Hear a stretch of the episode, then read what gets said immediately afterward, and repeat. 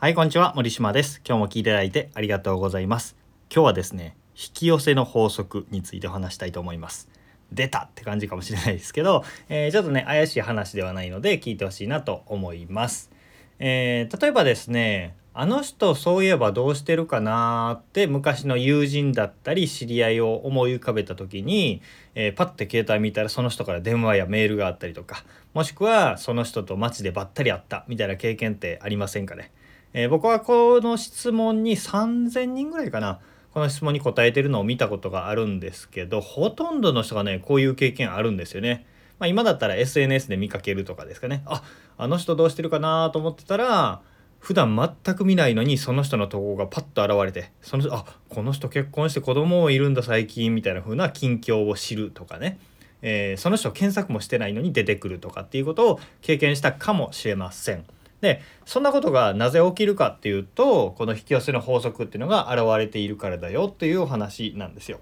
で、えーこの自分の望みを叶えていく夢を叶える目標達成するとか望みの人生にしていくっていうのってこの潜在意識の力だったり引き寄せの法則みたいな目に見えない力を使うって結構大事なことなんですよね。なんですけどすごくねバランスが悪い人が多いんですよ。えー論理的だったりとか根拠が薄かったり客観的でないなんかよくあるスピリチュアルジプシーみたいな感じ？えっと何ていうんですかね。このふわふわ神様が私を助けてくれるのですよみたいな感じの思考を放棄したようなふわふわスピリチュアル系に偏る人か。もしくは目に見えないものはないんだみたいな感じの植物的っていうんですかね。なんていうかパサパサした考え方の人か。どっちかにねすごく偏ってしまいがちなんですけどすごくこの直感的な、えー感性の部分と論理的な部分って両立してバランスよく取り入れていくのが大事なのかなって思うんですよね。えー引き寄せの法則とか潜在意識のパワーがどうこうみたいな話ってあのちょっと誇張されて語られることが多いんですよね。なんかブランディングのためかもしれないんですけど私はこんな素晴らしいことを引き寄せたとかあとは何もせずに座って瞑想するだけで叶うみたいなことを言ったらキャッチーじゃないですか。そういうキャッチーなことに僕らが反応してしまうからこそこう魔法みたいな扱いをされてね、えーなんかうさんくさいようなものになってしまうんですけど目に見えない力はあるんです。あるんでそれをどうせだったらあるもん使っていこうって話なんですよ。で、えーあるんですって言われて、えちょっとだけ補足なんですけどその目に見えない力はあるんですって言われていやそんなものはないって思う人のためにちょっとだけ補足しておくんですけど目に見えないけど確かにある力っていっぱいあるんですよね。電子レンジも目に見えないけどあのマイクロウェーブで 熱を発してるわけじゃないですか。赤外線も紫外線も目に見えないけど確かにあるっていうこととかね、えーウイルスもバクテリアも僕僕らには認知できないけど、まあ、顕微鏡とかで見たら見えるんかもしれないけど確かにありますよね。こんな風に自分が人間が五感で感じれないけれども確かにあるっていうものは世の中に溢れているわけですよ。だから、えー確かにあるものの力を活用するといいんじゃないかなっていうことです。ただこれをねすごく人が、えー宇宙のなんとか様が私を助けてくれるみたいな宗教チックになったりとかいろんなことがあるのでできるだけねすごく地に足ついた方法2つの視点からこの引き寄せの法則というか、えー思いが力になる思いが現実になる法則っていうのを解説していきたいなと思います。えーではね2つお話ししたいなと思うんですけど1つは思いは姿勢に現れるというのと2つ目はカクテルパーティー効果というのを話したいと思います。えー思いは姿勢に現れるこれはねあの街中で道聞かれることってあります？あの街中で道聞かれる時と聞かれない時があるんですよ。僕結構よく聞かれる方でサングラスしてマスクしてイヤホンしているのに電車のホームで「ここ大阪行きますか?」とか聞かれたりするんですよ。これっておかしくないですか？他にマスクもイヤホンもサングラスもしてない兄ちゃんとか姉ちゃんが近くにいるわけですよ。その人に聞いたらいいように僕に聞いてくるっていうことがよくあるんですよね。でこれなんでかなと思ってたんですけど、えー中谷昭宏さんっていう作家の方がいてその方の本を読んだ時にああなるほどって思ったことがあってもし道を聞かれたらあなたは今調子がいい運気がいいと思ってくださいと。えー自分ではなくて隣の誰かが道を聞かれたらあ今自分はちょっと調子が悪いなと思った方がいいですよっていうのを書いてたんですね。これ面白いことで人は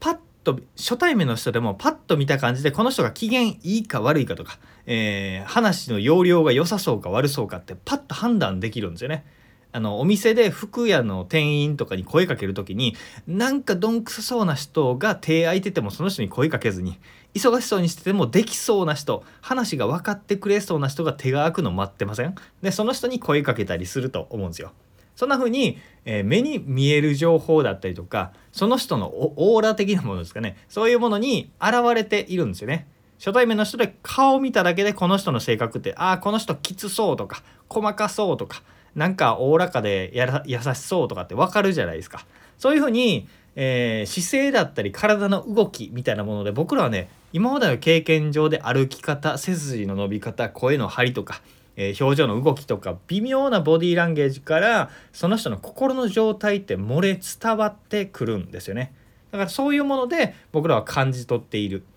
っていうことです。で、えー、引き寄せの法則と何か関係あるかっていうと自分がいい情報を求めていたり人に助けてほしかったりとかっていう時に、えー、この人助けがいがあるっていう顔してたりとかこの人は前に進む気があるっていう風な雰囲気を醸し出してたらそういうお声がかかるんですよね。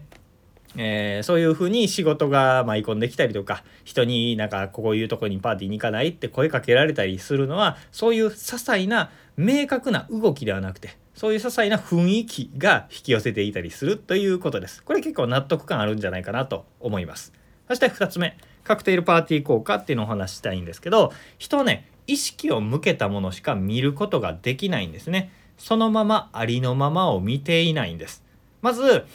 今実験で30秒ぐらいで経験してもらいたいと思うんですけどまず目線、えー、今見ているディスプレイ液晶から目をそらして周りを見てほしいんですよ。周りを見て赤いものを探してください。赤いもの赤いもの何があります？僕の目の前だったらメガネケースがあったりクレジットカードが赤かったりとか、えー、赤いマーカーペンがあったりとかっていうふうにするわけですね。でそれを覚えて一回目を閉じてください。えー、目を閉じて今見ていた景色の中で青いもの何がありました？もしくは緑のもの何がありました？って思い返してほしいんですよ。目つぶったまま。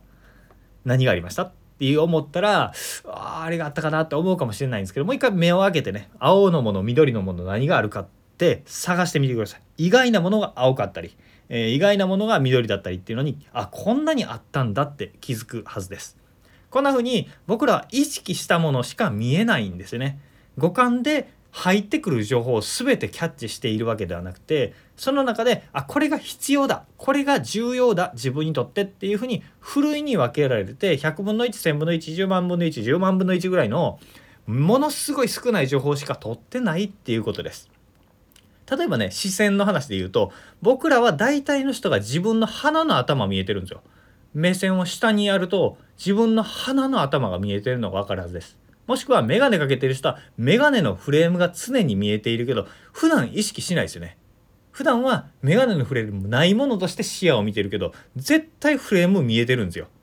なんだけど認識してないですね。こんな風に重要でないもの重要でない情報っていうのは抜け落ちるようになっているんですよね。えー、こんな風に自分自分が求めるもの自分が欲しいものって意識するとその内容が入ってくるっていうのがカクテルパーティー効果です。これって日常にもすごくすごく影響していて暗いニュースとかゴシップ好きだとそういう情報ばっかり入ってくるわけですよ。もしくは自分が欲しいものとかあクルージングしたいわとか、えー、こういうことしたいわとかっていうふうに考えていることが普段あるとそれに、えー、付随する情報っていうのが飛び込んでくるんですよね。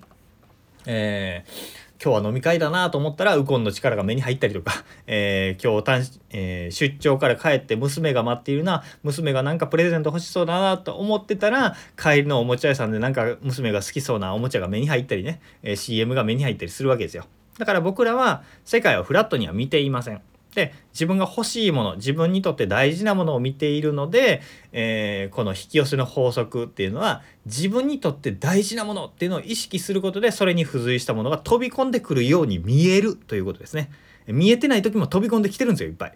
だから、え引き寄せたように見えるっていうことですね。えー、で実際見えているからキャッチできるというのが引き寄せたっていうことになるんだよというお話です。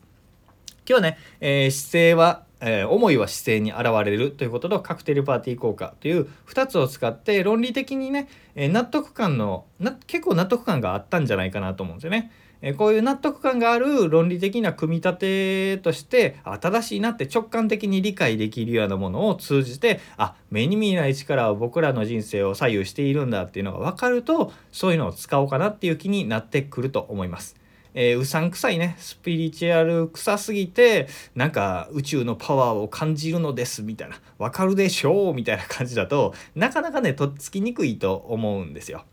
じゃなくて自分が分かる範囲でね自分の納得感のある範囲で取り入れてみると、えー、まあ毛嫌いすることなく自分の人生に生かしていけるんじゃないかなと思います。ということで、えー、今日も参考にしていただければ嬉しいです。では聞いていただいてありがとうございました。森島でした。それではまた。